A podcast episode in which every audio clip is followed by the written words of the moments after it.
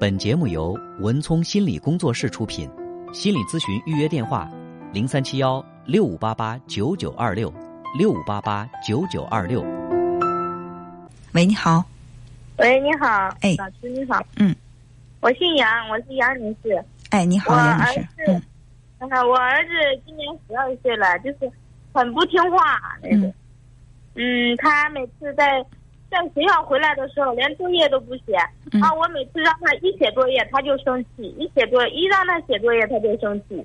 他就，嗯，不让他写作业，他就很开心，反正是只要一让他写作业，就很不开心，也不理，嗯然后也不写作业，很烦的。嗯，孩子的爸爸呢？孩子的爸爸不在家。对，这个啊就是一个很关键的问题。嗯，对，因为什么？因为这个一般情况下，呃，父亲呢是负责建立孩子的这种规则感的。相对来讲，我们都说这个严父慈母，妈妈是负责孩子的这种亲密感的建立，然后他的这种安全感的建立。但是爸爸呢，需要去培养孩子的规则感。一般情况下，父爱缺失，就是爸爸陪，就是就是陪的比较少的孩子，容易有两种表现。第一呢是，呃，没有规则，就是我们常说，哎，这小孩好像不是特别懂规矩啊，什么想干嘛就干嘛，比较任性，这是其中的一种表现。那如果说再严重一点的话，这孩子容易形成成瘾性人格，就他容易上瘾了。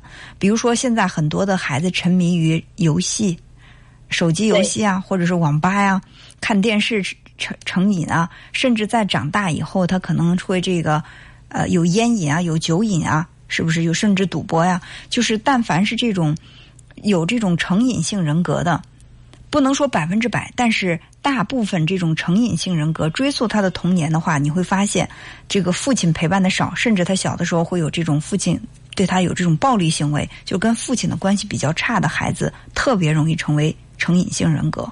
所以说，现在小孩十二岁，我听你描述的这个状态是不让写作业，然后那意思就是现在规则感已经不是特别强强了。那如果再这样放任下去的话，他再大一点到青春期的话，就真的很容易游戏成瘾。他现在已经游戏成瘾了。他现在每天玩手机，如果不让他玩手机，他就生气，他就气得不理我。嗯只要一不让他玩手机，他就很生气，不理我，马上就去他爷爷那奶奶那里。首先你要跟他奶奶把这个事情沟通好。如果是因为他不遵守规则，然后他不理你去找奶奶的话，奶奶那边也不能接收。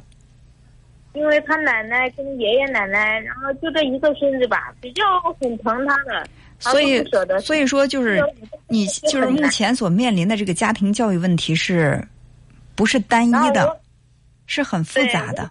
是很复杂的，我卡在他爷爷奶奶之间，你知道吧？我是一个，我如果说他爷爷奶奶，然后我儿子就很烦我，感觉我不孝顺，是一个不孝顺的儿媳妇，他就更烦我。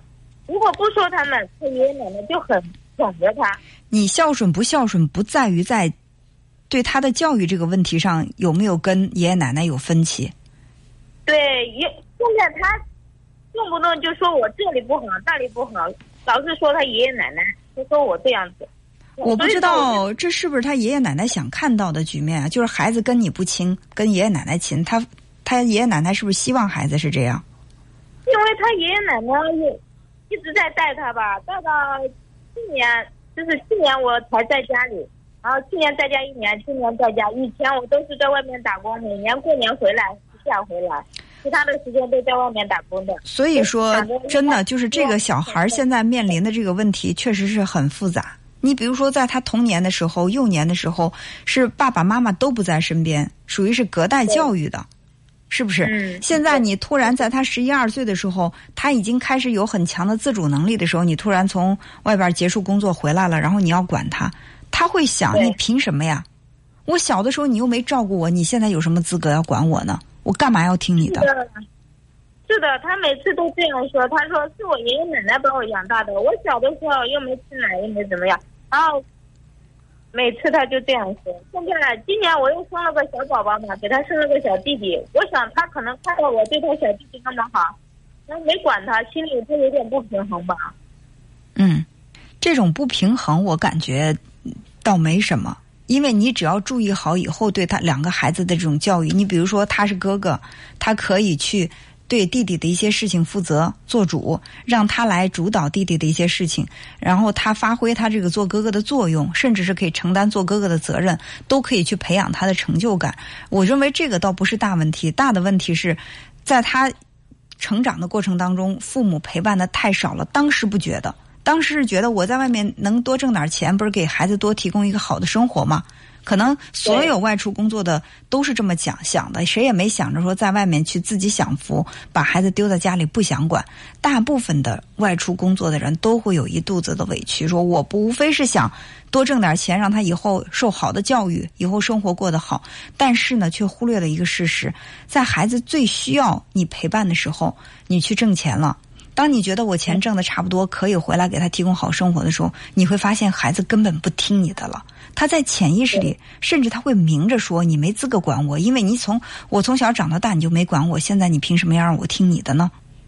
是的，他心里是这么想的。但是不管他是怎么想的，你现在都要学会去校正他的这种想法。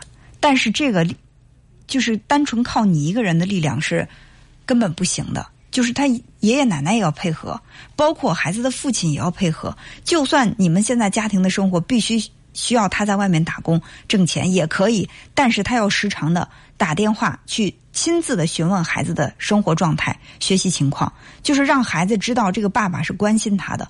其次，即便这个孩子爸爸没有在他身边天天陪着他，最起码做父亲的这种威严还在。我时不时的打电话让你。告诉我你的学习状况，对孩子来讲也是一个压力，对吧？当然，给他压力的同时，你也要给他一些这种关爱，这样配合着慢慢来，才能够很好的去度过这个青春期。要不然的话，可能问题会越来越严重。所以，不仅仅是你重视孩子的爷爷奶奶重视，孩子的爸爸重视，你们全家人对这个问题都重视起来，才能够解决问题。现在就是很难很难处理，我就是我跟他爷爷奶奶之间的关系很难处理吧，他们总是不配合，然后因为我们不在一当着我的面说一样的，然后我儿子去找他的时候，就是甚至这个那个的很他爱他的，嗯，然后每次他所以说呢，就是无论是在节目当中也好，或者是在。我们做咨询的过程当中也好，那我这个角色呢，只能帮大家来梳理问题，然后呢，我们共同解决想能够解决问题的办法。但如果你觉得不行，他爷爷奶奶不会配合的，这个办法在我们家是实施不了的，那怎么办呢？对，那我知道了，我尽量去和他爷爷奶奶沟通，让他配合我们管理小孩。对，关键问题是你如果说跟他爷爷奶奶沟通不了的时候，我觉得。真的是时候让孩子的父亲出现了，他不能在这个家庭当中永远是个隐形人。我们谈话谈了这么久，如果不是我主动的提了几次孩子的爸爸，我们的谈话当中根本就没有孩子父亲这个角色的出现，这是不正常的，对不对？是的，是的，对对对，他应该多打电话给儿子的。对，是这样的。好，那就慢慢的来，一点点调整，好不好？